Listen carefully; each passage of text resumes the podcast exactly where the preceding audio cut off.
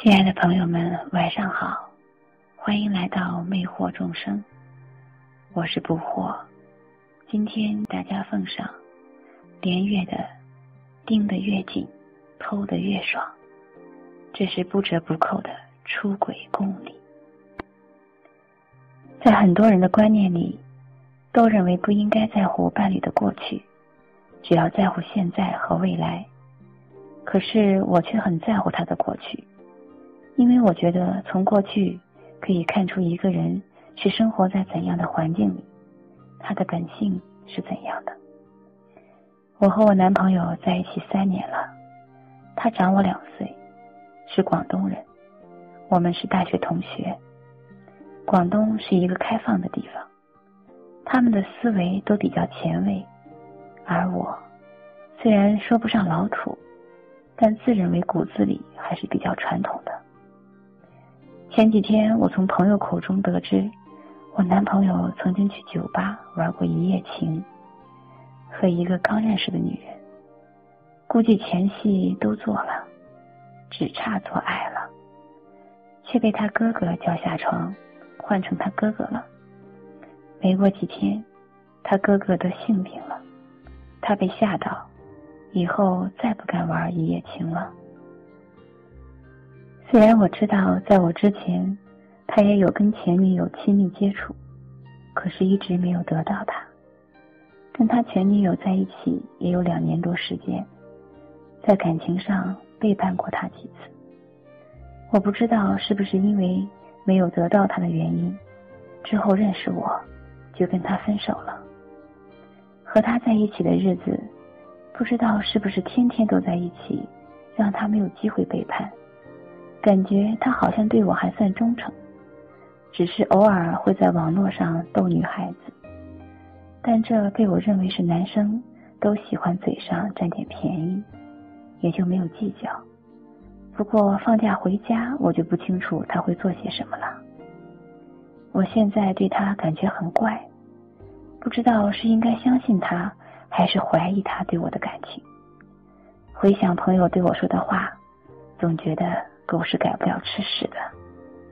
而且他又曾经背叛过他前女友，说不定他也在背叛我，只是我还蒙在鼓里。我该怎么办呢？以前的事能否衡量一个人的现在呢？希望你能给我帮助，期待你的回复。拒绝欺骗。拒绝欺骗。我先修正你邮件里的一些偏见，这样才能更好的讨论。用地域作为标准来判断人的价值，这是一种偷懒的行为。没脑子的人都可以说的振振有词，比如上海人如何斤斤计较，河南人如何使奸耍滑，北京人如何夸夸其谈。四川人如何好吃懒做？这些偏见左右我们的判断，但其实全都是错的，至少是以偏概全。你说广东人开放，这即使是偏见，我想他们也会欣然接受。只不过，如果开放就是玩一夜情，那我那些广东的朋友可就冤死了。如果带着偏见去看一个人，你就是知道了他全部的事情，也会得出错误的判断。把男人看作是狗，把女人看作是屎。你的男友当然必然会欺骗你。你一天盯他二十四小时，他也可能出轨的。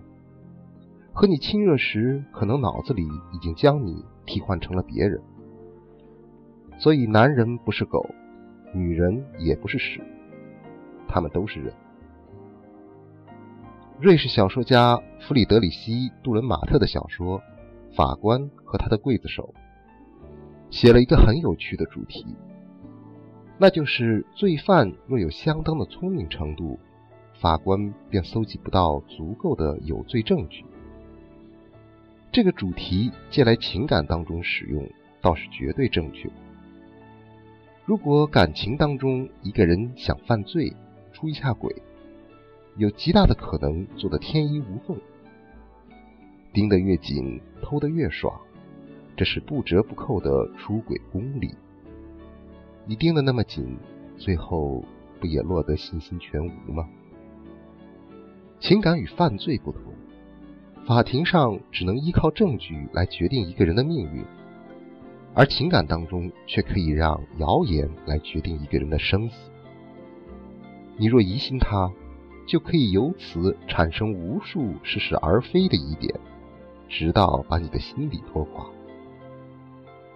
你这样一个胆小的人，按理不该和这样有丰富的出轨历史的人恋爱。跟这类人玩，需要过人的勇气与自信。看情况，你这两样都不具备。我对你们的未来是悲观态度。这样发展下去。你们只有两个结局：一是他出轨了，你们分手；二是你认定他出轨了，你们分手。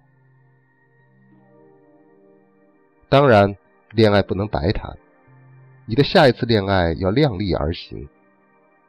自己是个传统而且忧心忡忡的人，那就去找一个让你放心的人，不玩一夜情，也忠实于你。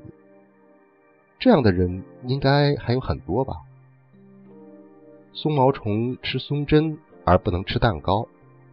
我的意思不是说花花公子是蛋糕，而是说你要找到适合自己的人。说了一大堆丧气话，最后送一句好话：你男朋友在那么关键的时刻让位于哥哥，看来真是手足情深呢。再提醒一句：如果要玩一夜情，一定要用安全套。道德与否，我们不在这里讨论。安全第一。不用安全套去玩这种事，类似于自杀。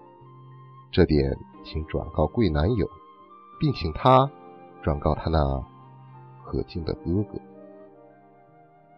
祝你开心，连月。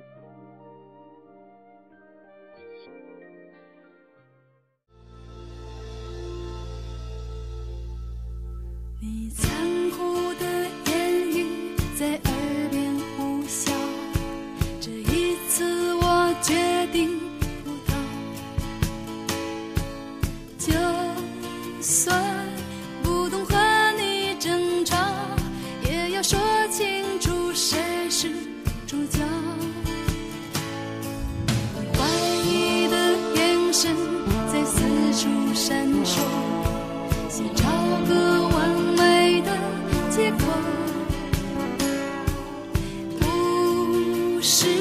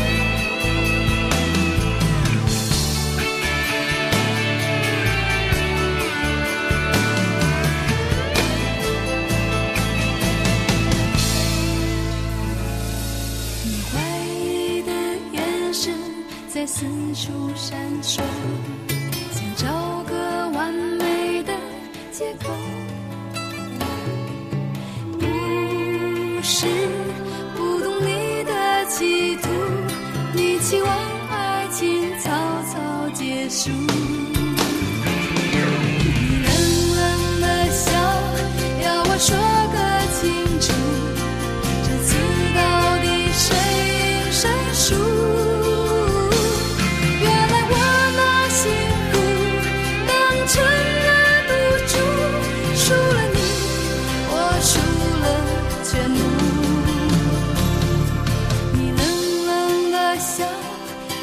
说个清楚这次到底谁赢谁输？原来我把幸福当成了赌注输了你我输了全部谁叫我那幸福当成了赌注。